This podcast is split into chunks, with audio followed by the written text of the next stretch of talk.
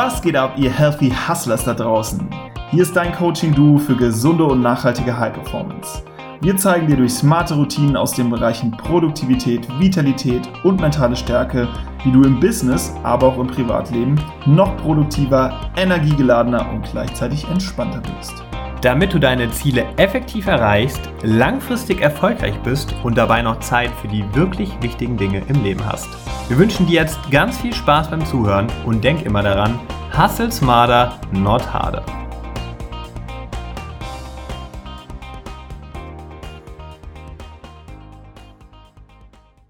Herzlich willkommen hier zu einer neuen Podcast-Episode bei den Healthy Hustlers. Mein Name ist Julian Hallett und ich freue mich sehr, dass du heute wieder am Start bist.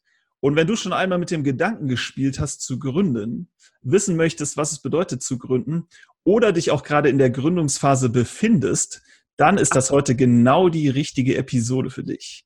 Denn wir sprechen darüber, was es alles beim Gründen denn so zu beachten gibt. Und dafür habe ich mir einen ganz besonderen Gast eingeladen, und zwar Deutschlands bekanntesten Gründer und Startup-Coach, Felix Tönnissen, und sage herzlich willkommen, Felix. Schön, dass du am Start bist heute. Sehr cool, was für ein geiles Intro. Freue mich sehr, hier zu sein, Julian. Vielen Dank. Ja, Felix, ähm, ich habe ja auch gegründet, dieses Jahr erst. Und ich wünschte auf jeden Fall, ich hätte, wäre da schon auf dich gestoßen. Denn was ich so mitbekomme jetzt, was du auf Instagram raushaust, äh, als Content oder auch so insgesamt, finde ich einfach mega stark. Also schon mal Respekt, was du da leistest, dass du allen mal so einen guten Einblick gibst, weil wirklich katastrophal, was man teilweise so findet. Ich hatte so ein Amazon-Gründerbuch mir bestellt. Ähm, das war, das war wirklich sehr altbacken, gar nicht praxisorientiert und trocken. Und ja, finde ich einfach sehr erfrischend und cool, wie du das machst. Freut mich sehr, sehr cool. Aber man sollte das ja auch machen und ich glaube, immer wie bei allen Projekten, wenn du mit Herzblut dabei bist und es gerne machst und es dir Spaß macht, ähm, dann kriegt man es meistens ja auch ganz gut hin und dann kriegt man es vielleicht auch so transportiert, dass der eine oder andere sagt, hey, davon kann ich was mitnehmen, weil die Fehler sind ja meistens die falschen ähm, und ähm, die Gründe, warum man erfolgreich ist, sind ja häufig die gleichen. Und von mhm. daher finde ich, ist es immer eine ganz schöne Sache. Und dann freue ich mich immer, wenn ich da dem einen oder anderen Tipp geben kann. Ja, das merkt man auf jeden Fall, dass du da mit voller Leidenschaft hinter bist. Der Spirit kommt immer gut rüber. Und für alle, die dich noch nicht kennen, hier mal noch das Detail. Wir alle gucken ja, oder viele gucken noch Fernsehen, ich kaum noch, aber jeder kennt Höhle der Löwen und da warst du ja mehrere Jahre für die Kandidaten der Coach für die Vorbereitung, ne? Und genau. hast auch über 1000 Gründungen begleitet also eine Menge Erfahrung, von der unsere Hörer heute und Wissen profitieren können. Deswegen, ja, bin ich auch mal gespannt, was ich noch so dazu lernen kann und was du aus all diesen Erfahrungen für Tipps für uns am Start hast heute. Ja, super, super gerne. Ja, es sind echt über die vergangenen Jahre viele Gründungen gewesen. Mega spannende Sachen dabei gewesen. Klar, vier Jahre Hülle der Löwen prägen einen da auch nochmal ganz, ganz stark. Ähm, aber ja, wir haben das halt letztens mal irgendwie gemacht und haben halt mal gezählt und es sind halt echt schon viele, viele Leute, die, ähm, die bei uns im Büro gesessen haben. Aber ich mache es halt ja jetzt auch schon seit, ja, ich glaube seit zwölf Jahren. Wenn du überlegst, du hast am Tag irgendwie mindestens mal zwei Gründer da sitzen und du arbeitest irgendwie, keine Ahnung, 200 Tage im, im Jahr, dann bin ich wahrscheinlich eigentlich bei eher über 3000 begleiteter Gründungen. Aber ähm, ein super, super spannendes Thema und ähm, für mich auch sowas, wo ich sagen würde, äh, ich könnte mir im Moment auch gar nichts anderes vorstellen. Also geil cool. Ja. Das ist schön, wenn man das sagen kann. Und ich muss auch ehrlicherweise sagen, äh, was ich so mitbekomme, ja, da denke ich immer, du hast einen Zwillingsbruder oder so, was du alles machst. Du bist irgendwie gefühlt überall. Und wenn du mir jetzt gerade noch sagst, äh, teilweise Gründungsberatung mit zwei Gründungen am Tag, dann denke ich mir, eigentlich hätte ich denjenigen äh hier auch mal zu Produktivität interviewen müssen und Zeitmanagement, weil anscheinend macht er da irgendwas richtig, dass er es auf vielen Speaking-Veranstaltungen ist und ja, ja, dann noch seine Gründungsgespräche und was auch sonst alles. Eben hast du mir erzählt, dass direkt ein Anschlusstermin jetzt noch um 12 Uhr. Ja. ja. Also, aber das muss man auch, glaube ich, so ein bisschen sein. Aber das ist, muss ich ehrlich sagen, auch was, das kommt, glaube ich, auch mit der Zeit echt ganz gut. Du weißt halt irgendwann so ein bisschen, okay, ähm, wie kannst du dich produktiv am besten aufstellen? Wie muss so dein eigenes Zeitmanagement aussehen? Und das hat für mich persönlich halt nichts damit zu tun, dass ich in der Regel super, super lange arbeite oder super, super früh anfange und halt so im Fünf-Minuten-Takt die Termine hinterher äh, äh, äh, plane. Sondern einfach so ein bisschen was mit der eigenen Organisation zu tun. Aber klar, ich habe das auch, meine Mutter hat mich am Wochenende noch angerufen und meinte, ja, hör mal, du bist doch gerade in Stuttgart. Und dann habe ich gesagt, nee, nee, ich bin gerade in München. Und dann haben wir irgendwie am nächsten Tag telefoniert und dann meinte, ja, wenn du schon mal gerade in München bist, dann könntest du. Und dann meinte ich so, Mama, ich bin gerade in Frankfurt. war halt ein bisschen lustig. Ähm, aber das gehört halt so ein bisschen mit dazu. Ne? Ja, klar. Das, äh, wie gesagt, habe ich auch mitbekommen, wie viel du rumreist und das ändert sich dann täglich. Ja. Ja, damit wir dich noch ein bisschen besser kennenlernen, wir haben hier immer so ein einführendes Ritual, vielleicht hast du es schon mal mitbekommen, und zwar unseren Elevator Pitch. Ja. Und da geht es immer noch ein bisschen mehr um deine Persönlichkeit. Da würde mich interessieren, wie würden dich denn deine besten Freunde beschreiben in 30 Sekunden? Meine besten Freunde in 30 Sekunden. Also der Felix Tönnissen ist 38 Jahre alt, wohnt mittlerweile in Düsseldorf, ist aber eigentlich ein kleiner Pfadfinder, der aus dem Dorf kommt, ähm, ist sehr behütet in diesem kleinen Dorf aufgewachsen und zeichnet sich hoffentlich dadurch aus, dass er ein empathischer, vielleicht ein wenig altruistisch, sozial orientierter Mensch ist, der gerne anderen Leuten hilft und gerne ein bisschen was zurückgibt, aber auch selber genau weiß, wo er hin will und seine eigene Karriere auch so ein Stück weit verfolgt. Cool. Also wenn deine Freunde dich wirklich so beschreiben würden, dann hast du auf jeden Fall einiges richtig gemacht und hört sich sehr sympathisch an. Ich hoffe es. Ich hoffe, dass die mich so beschreiben. Vielleicht sagen ja komplett anderes, aber ähm, nein. Und die würden wahrscheinlich noch sagen, dass ich eine völlige Niete im Kickern bin. Das käme wahrscheinlich auch noch drin vor. Und ähm, ja. Ich werde mal meinen Bruder fragen, der kennt dich ja ein bisschen besser. Sag mal. Ja, dann ähm, würde mich natürlich jetzt auch mal interessieren, wie du zu dem Ganzen gekommen bist, dass du uns da mal abholst, weil das ist, glaube ich, für viele interessant. Wie entsteht überhaupt sowas? Du hast ja dann auch selbst mal gegründet und wie hat das alles seinen Lauf genommen, dass du uns da einfach noch mal ein bisschen mitnimmst ähm, auf deine Reise der Gründung, der eigenen Gründung und was du denn so gemacht hast, bis du an diesen Punkt gekommen bist. Gerne, gerne. Also ähm, ich muss dazu sagen, ich habe immer schon ähm, kleinere Mini-Gründungen gemacht. Also ich habe im, im Studio, äh, in der Schulzeit habe ich Partys organisiert ähm, und habe äh, äh, da eine ganze Menge gemacht, Partys, auf denen ich selber als DJ aufgelegt habe und auch selber Türsteher war. Das war echt schon super.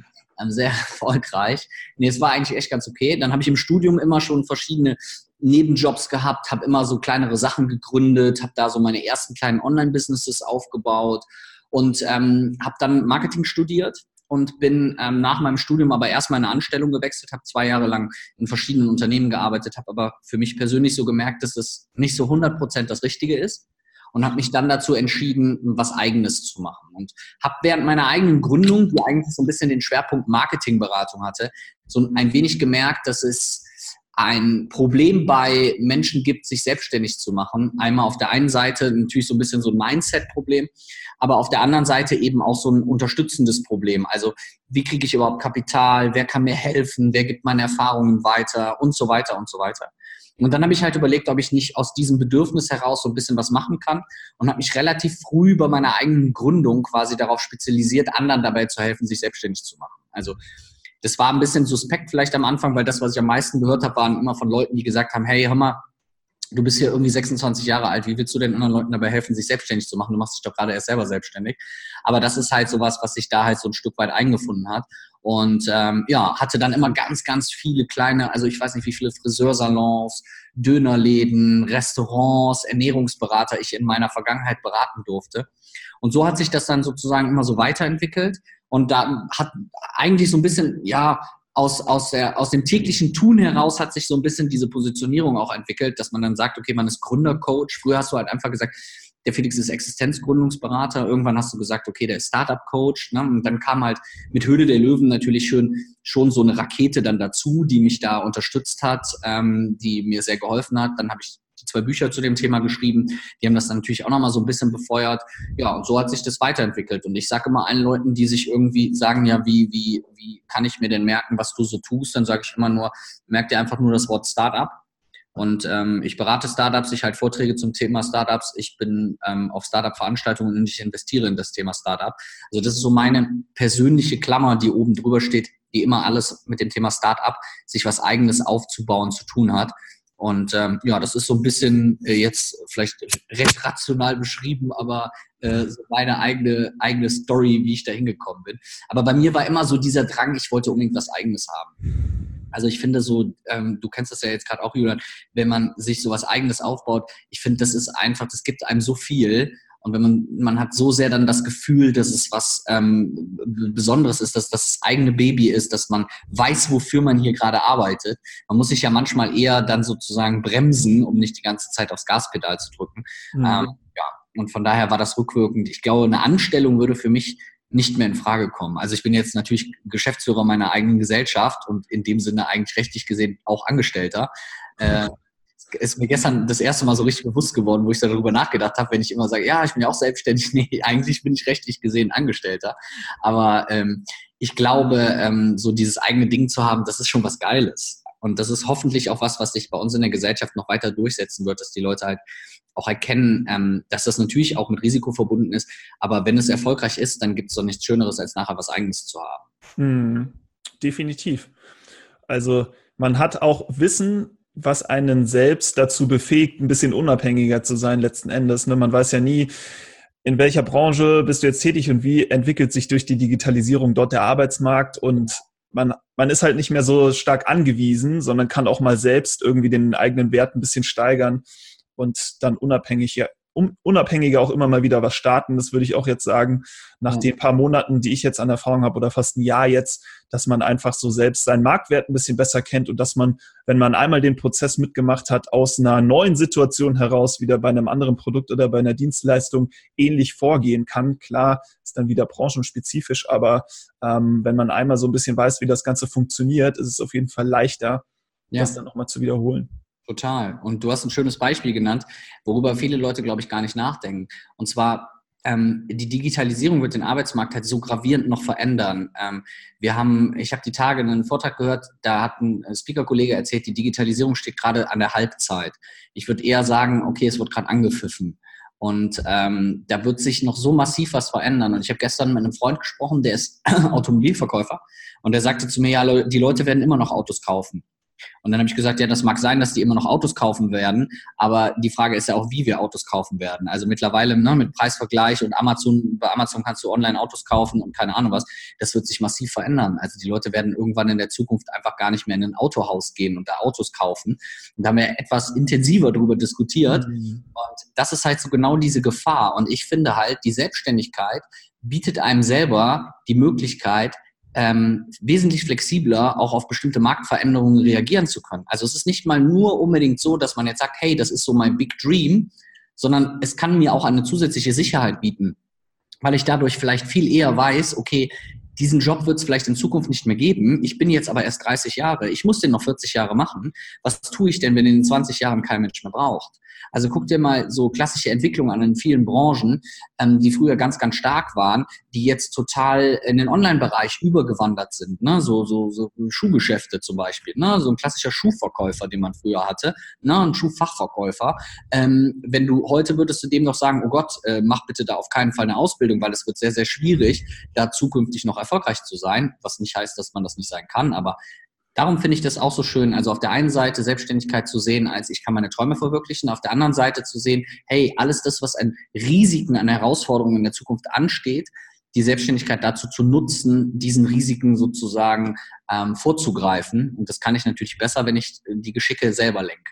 Mhm. Ja, sehr schön gesagt.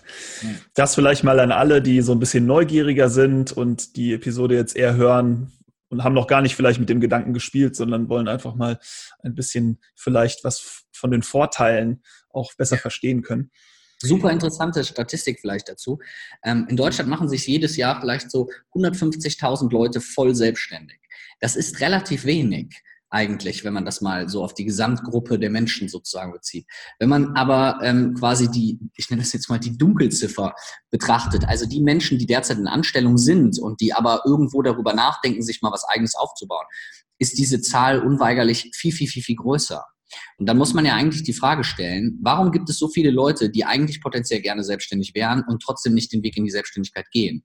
Und genau da ist auch so ein bisschen so der Ansatzpunkt meiner Tätigkeit. Das heißt, ich versuche den Leuten ein wenig dabei zu helfen. Das heißt, das meiste, was ich eigentlich habe, ist so ein klassischer Angestellter, der zu mir kommt, der, was weiß ich nicht, was gerade macht und sagt, Felix, ich wäre gerne eigentlich Unternehmer oder ich wäre gerne eigentlich Selbstständiger, aber ich sehe da Risiken, ich habe da Schwierigkeiten, ich weiß da nicht, wie ich das machen soll, ich habe keine Ahnung, wie ich da so vorgehen soll.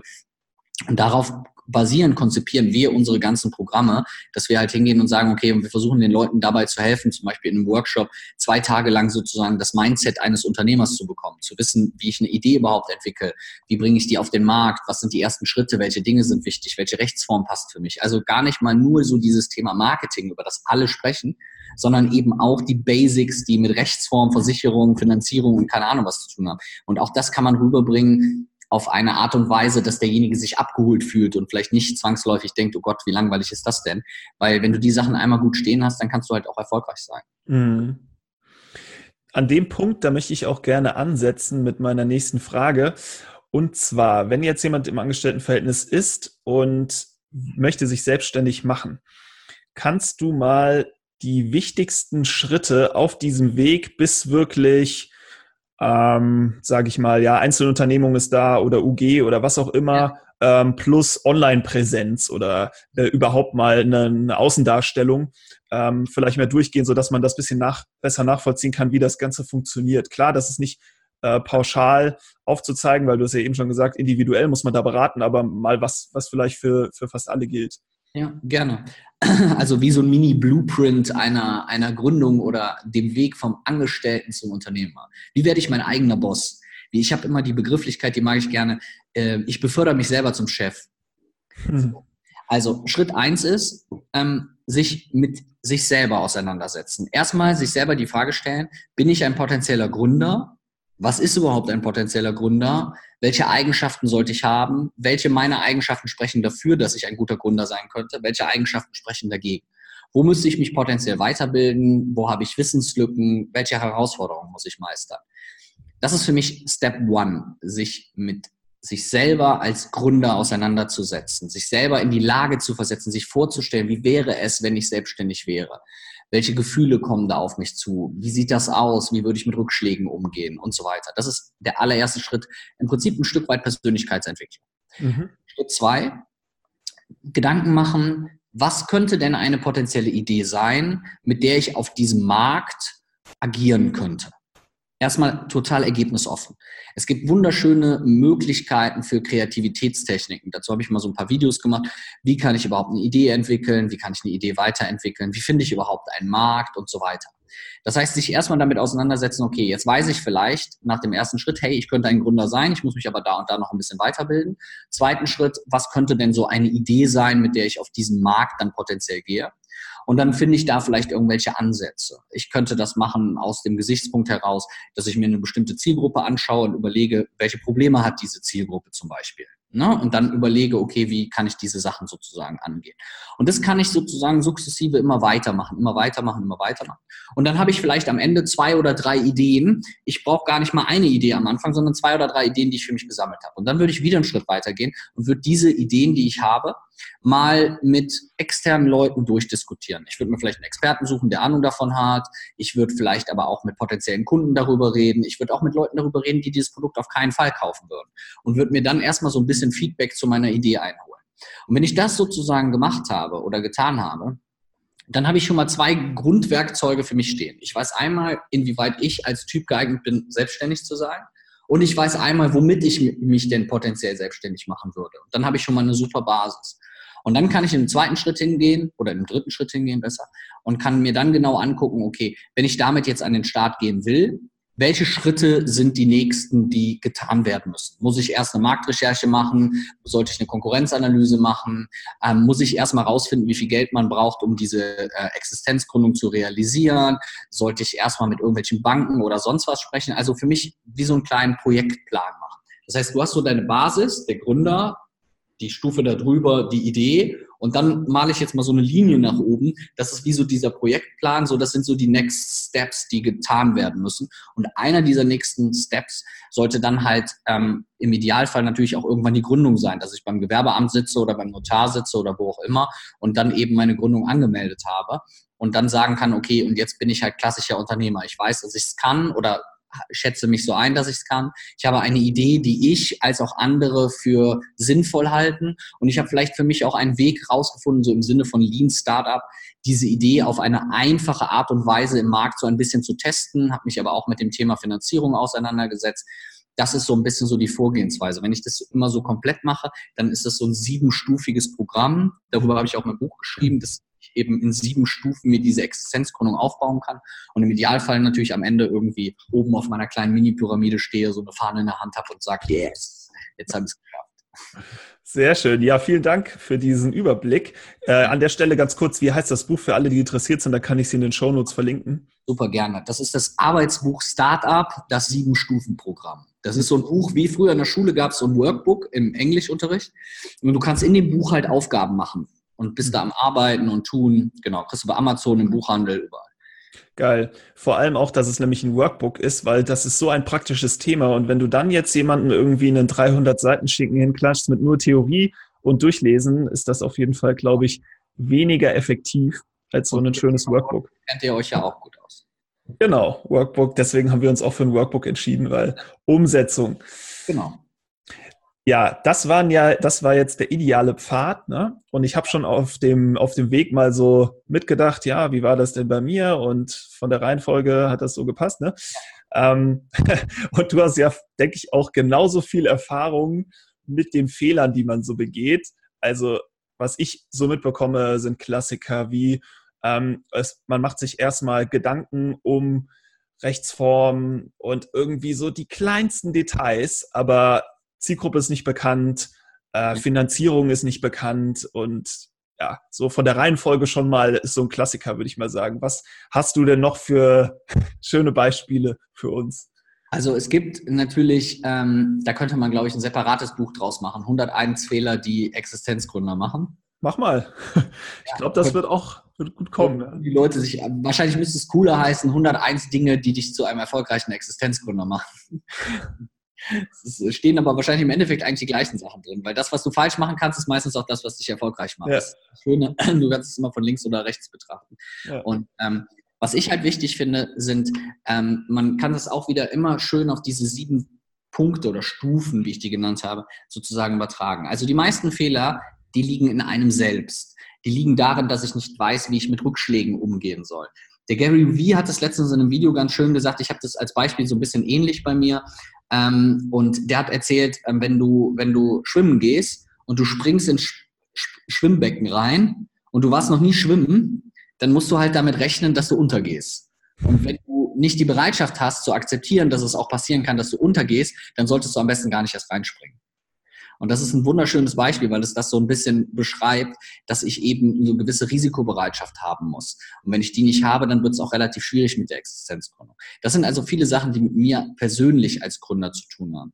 Wenn es aber auch darum geht, welche potenziell harten Fakten äh, auch darüber entscheiden, dann ist zum Beispiel ein wichtiger Faktor das Thema Finanzierung. Weil, seien wir mal ganz ehrlich, die meisten Leute haben keinen Bock, sich damit auseinanderzusetzen. Die meisten Leute haben keine Lust, sich damit auseinanderzusetzen, zu einer Bank zu gehen, Geld zu beschaffen, Business Angel anzusprechen, einen Pitch Deck zu erstellen oder auf irgendwelchen Wettbewerben rumzuhüpfen. Deswegen sagt jeder, hey, ich bootstrappe.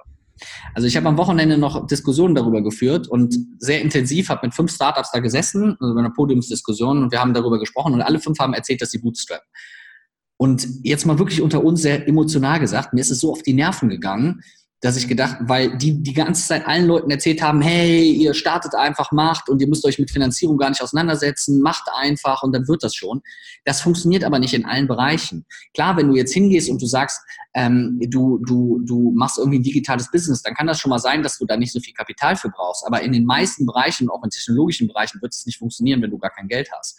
Und ähm, dann haben wir relativ lange darüber geredet. Dann habe ich immer weiter so gebohrt und am Ende kam eigentlich bei der Hälfte de von denen raus, dass die einfach keine Lust hatten, vorher zur Bank zu gehen, sich damit auseinanderzusetzen, dass sie auch keinen Bock hatten, Liquiditätsplan zu machen und dann einfach gesagt haben, okay, dann mache ich es nicht und will den cooleren Weg, dass ich es nicht mache. Mhm. So, aber ähm, Natürlich kann ich auch in eine Bar gehen. Ich sage das immer, ich habe immer sehr häufig den, den Vergleich vom Kennenlernen von Männern und Frauen. Ich kann natürlich auch in eine Bar gehen, kann sagen, ich möchte eine hübsche Frau kennenlernen. Ich hatte aber keinen Bock zu duschen, ich hatte auch keinen Bock mehr schöne Sachen anzuziehen, aber ich bin mega der coole Typ, ich bin total selbstbewusst und ich spreche jetzt irgendwelche Frauen an. Und dann kann ich trotzdem auch erfolgreich sein bei einigen Frauen, die vielleicht sagen, hey, boah, krass, der ist so selbstbewusst, der spricht mich ja einfach an. Aber bei manchen anderen Frauen, die sagen, okay, es wäre schon cool gewesen, wenn er geduscht hätte oder sich was Nettes angezogen hätte, funktioniert das nicht. Und genauso ist es im Endeffekt eigentlich auch bei einer Existenzgründung.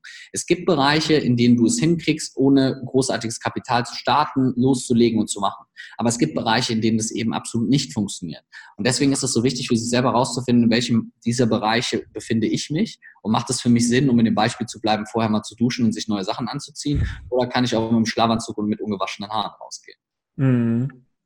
Ja, das ist äh, ein sehr interessantes und gutes Beispiel, finde ich, macht absolut Sinn, lässt sich eins zu eins übertragen. Und das ist interessant, weil das gilt ja, wie du gerade schon gesagt hast, auch für andere Bereiche.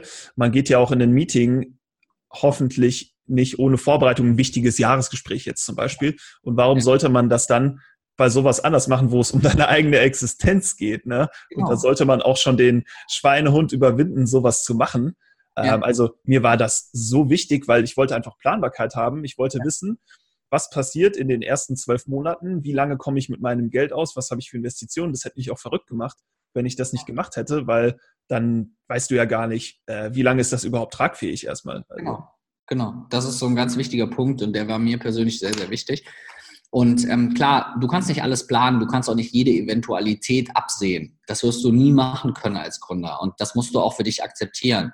Aber du darfst nie unter dem Deckmantel des manchmal Faulseins, sage ich mal hart, einfach sagen, dass du bestimmte Sachen weglässt, weil du keinen Bock drauf hast, die zu machen. Und das ist die falsche Einstellung. Ich guck mal, wenn du früher aus der Schule nach Hause gekommen bist, dann gab es auch die, die sind sofort nach oben gegangen, haben die Hausaufgaben gemacht. Und es gab die, die haben vielleicht erstmal gegessen, waren draußen spielen und haben dann die Hausaufgaben entweder noch gemacht oder sie haben sie am nächsten Tag im Bus abgeschrieben. Und ähm, das muss man für sich selber entscheiden, was man für ein Typ ist. Und man kann auch immer mal von A nach B springen. Aber jeden Tag die Hausaufgaben nur im Bus abschreiben, führt dich zwar dazu, dass du nie die Hausaufgaben vergessen hast und der Lehrer das nie merkt, aber spätestens, wenn du die Klausur schreibst, wirst du versagen. Mhm.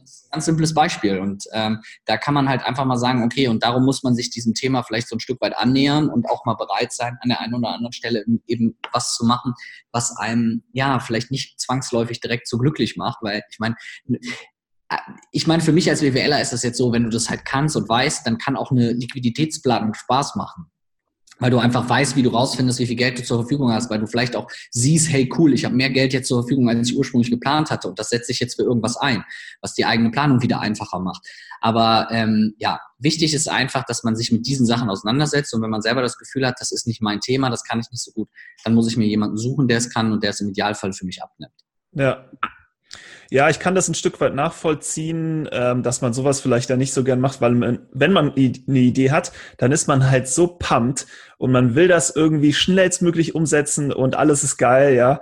Aber es gibt auch Sachen, das muss man ganz klar sagen, die sind einfach unangenehm. Also äh, kommt drauf an, wenn man jetzt ein Zahlenmensch ist und sich gerne auch mit Steuern beschäftigt, dann kann das eine coole Sache sein. Aber wir haben zum Beispiel einen Steuerberater, der macht das alles. Und klar haben wir uns da am Anfang reingefuchst, weil ich will immer verstehen, wie funktioniert was, bevor ich es abgebe und auch mal selbst gemacht haben.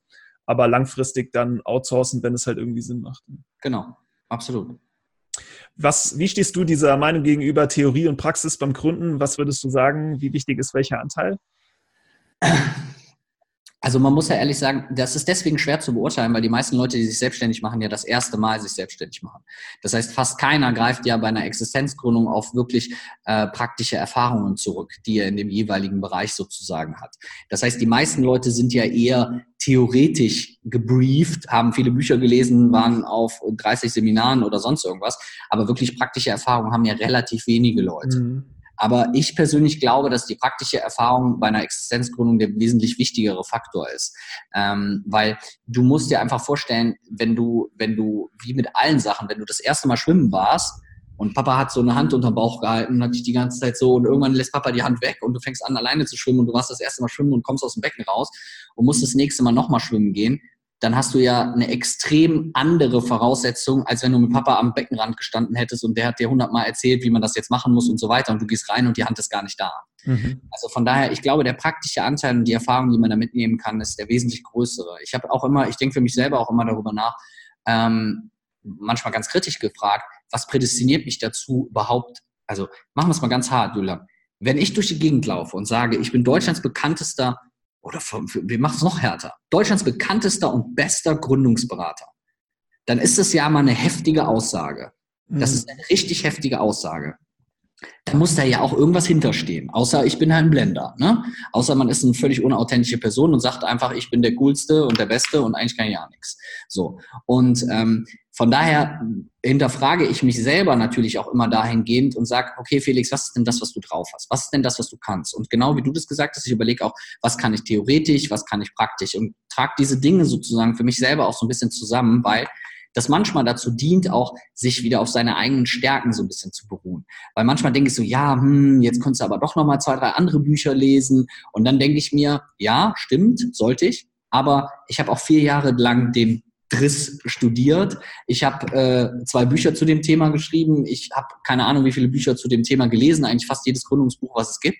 Und dann denke ich so, okay, also Theorie hast du dir auf jeden Fall angeeignet, Felix. Und auf der anderen Seite praktisch, wo ich mich weniger in Frage stelle und so denke, okay, du hast schon so und so viele Gründer gehabt, aber auch da denke ich dann manchmal, ja, aber aus dem Bereich vielleicht noch nicht und da hast du noch nicht und hier und du hast noch keine Gründung in Indien oder was auch immer dann du bist, du musst immer für dich selber akzeptieren, dass du in deinem eigenen Entwicklungspotenzial nie am Ende bist. Also das ist ja auch das Schöne an dem Thema Persönlichkeitsentwicklung. Persönlichkeitsentwicklung ist nie vorbei. Also selbst wenn du nachher sagst, ich bin mir unfassbar im Reinen, ich bin zeitlich total ausgeglichen, ich meditiere jeden Tag, ähm, ich habe mich selber gefunden, ich bin die beste Version meiner selbst, wie auch immer du das ausdrückst, Trotzdem ist dieser Prozess, glaube ich, niemals zu Ende, weil du wirst eigentlich, du wirst immer älter, du kriegst neue Eindrücke, du lernst neue Menschen kennen, die Gesellschaft verändert sich, du veränderst dich immer ein Stück weit mit. Und das ist ganz, ganz wichtig, was ich auch als Gründer das akzeptiere, dass ich es hinkriege, für mich selber zu akzeptieren, dass ich nie alles weiß und dass es immer Dinge geben wird, wo ich mich noch weiterbilden muss. Mhm. Wenn wir jetzt mal bei der Theorie noch bleiben und am Anfang des Gründens sind, was würdest du sagen, ähm, einerseits ist die Periode, für die man planen sollte, also die erst auch finanziell mit allem, vielleicht auch Milestones, wann will man was erreicht haben, ähm, bis zum Launch des ersten Produktes oder sowas. Und aber auch, für welchen Zeitraum sollte man für sich ähm, mal einplanen, wie dieser ganze Gründungsprozess ablauf, abläuft und dauert wenn man das so pauschal sagen kann, deiner Meinung nach zum Beispiel mindestens drei Monate sind auf jeden Fall, weil du brauchst vom Gewerbeamt und vom Finanzamt die und die Unterlagen und bis das mal durch ist. Ja. Eigentlich sind das ja im Prinzip, wenn man das mal machen würde, ähm, übrigens sehr gute Fragen. Das sind auch genau die Fragen, die die Gründer mir immer stellen. Ähm, gibt es ja eigentlich zwei Phasen. Es gibt einmal ist ja jetzt deine Frage, wie lange dauert es, bis dieser Gründungsprozess zu Ende ist und ich eigentlich selbstständiger bin, eine Webseite habe und keine Ahnung loslegen kann. Und das Zweite ist ja eigentlich so ein bisschen die Frage danach, und wann bin ich dann erfolgreich? so. Aber was ich gut finde, ist, ähm, so mache ich das bei mir selber auch immer, wenn du dir das selber auch wie in so ein Projekt einteilst. Also wenn du sagst, okay, jetzt bin ich eigentlich im Vorgründungsprozess. Ich habe ja erst dann offiziell gegründet, wenn ich irgendwas angemeldet habe. Da bin ich ja noch gar kein Existenzgründer. Ich bin ein, ein, ein vorbereitender Existenzgründer. So, ne? Und ähm, dieser Prozess kann sehr unterschiedlich lang sein. Ich sage jetzt mal aus meinem Bauchgefühl raus, äh, der, einfach der Durchschnitt von diesen tausend Leuten, die bei mir im Büro gesessen haben, ist dieser Durchschnitt liegt wahrscheinlich ungefähr wirklich bei diesen drei Monaten. Also du hast Leute, die kommen bei mir ins Büro, erzählen mir von ihrer Selbstständigkeit, sitzen zwei Wochen später beim Gewerbeamt, haben angemeldet. Und ich habe Leute, die sitzen bei mir im Büro und haben ein Jahr später das Unternehmen angemeldet. Ne? Gibt es ganz unterschiedliche Fälle.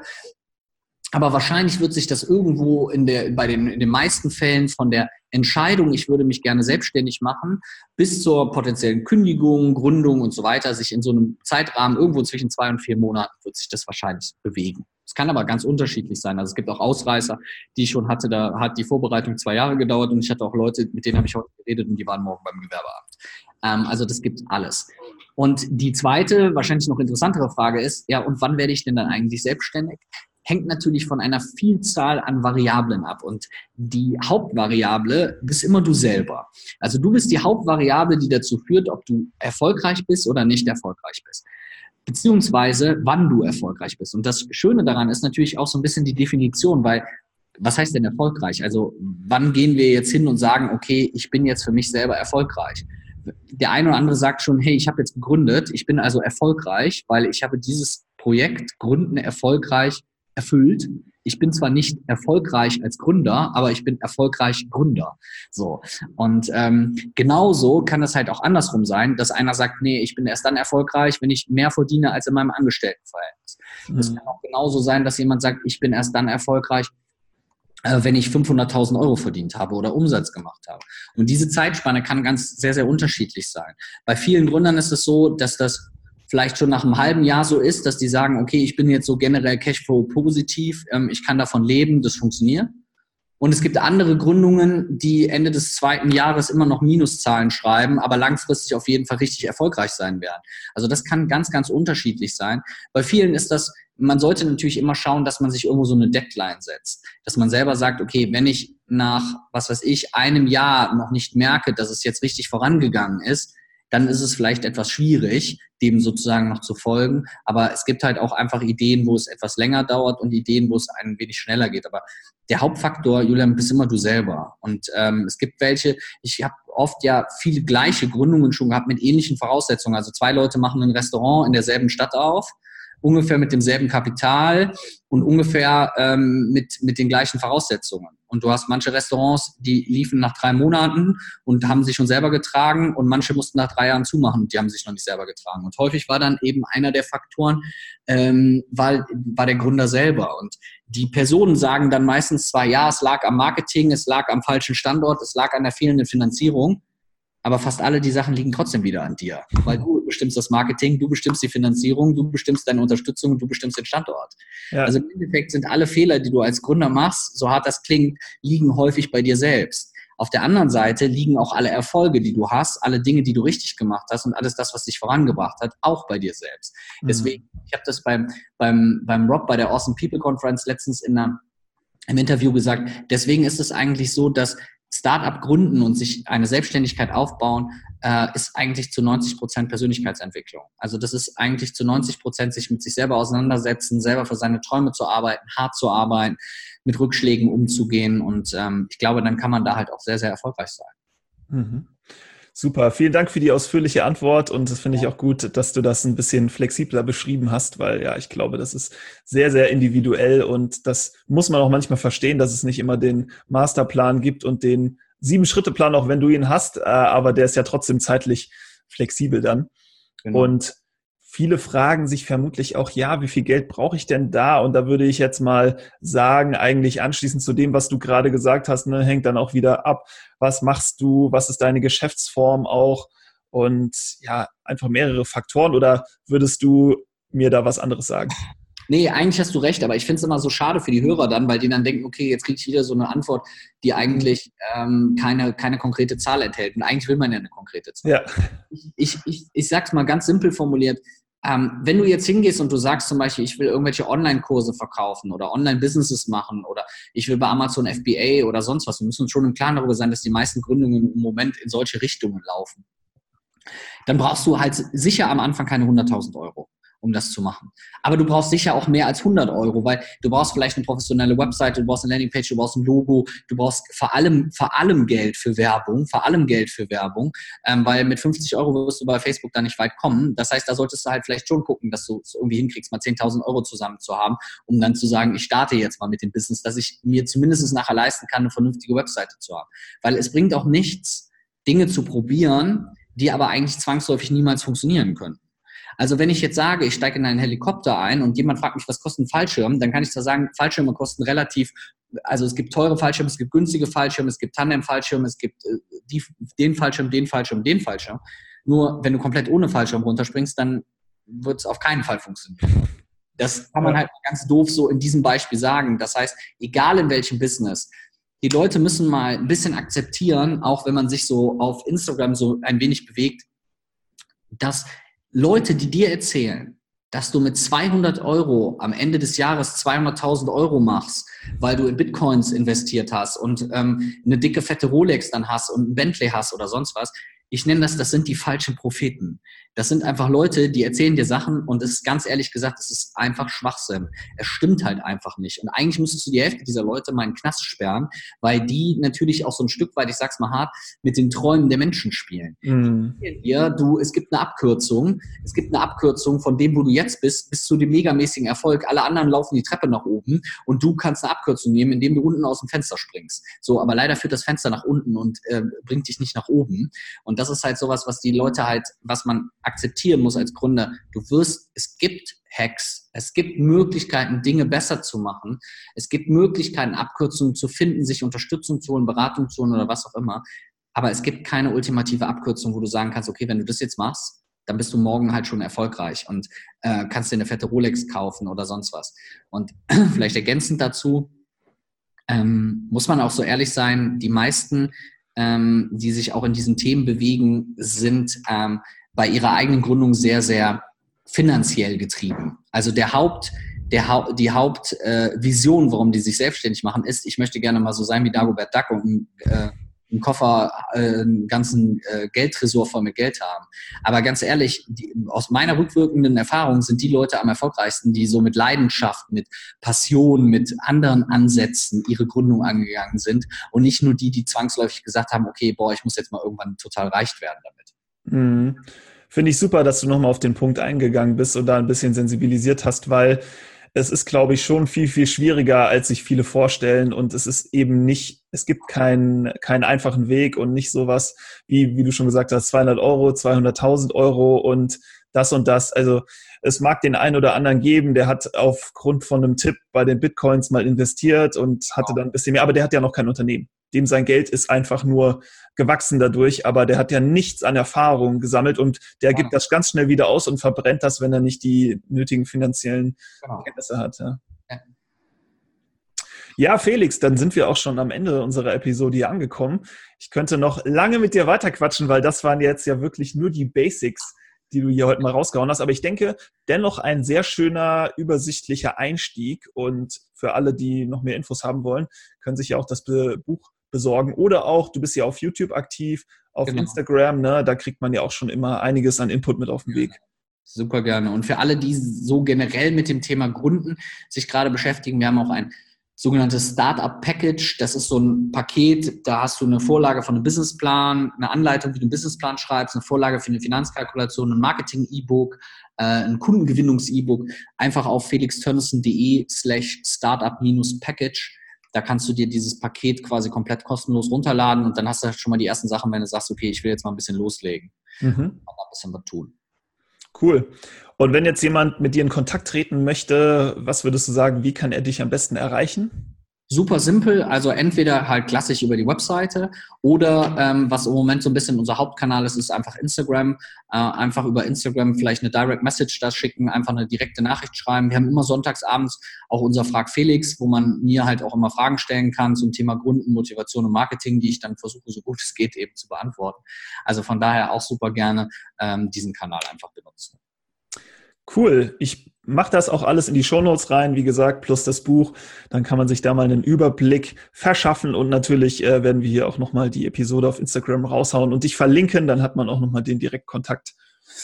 Ja, und jetzt habe ich ein paar Traditionen geskippt, weil wir etwas short on time sind. Aber eine will ich mir nicht nehmen lassen und das ist noch immer die Guest Quote zum Abschluss. Ähm, also irgendwie ein Zitat oder Glaubenssatz deiner Wahl, was du einfach noch den Hörern mit auf den Weg geben möchtest. Etwas Inspirierendes vielleicht.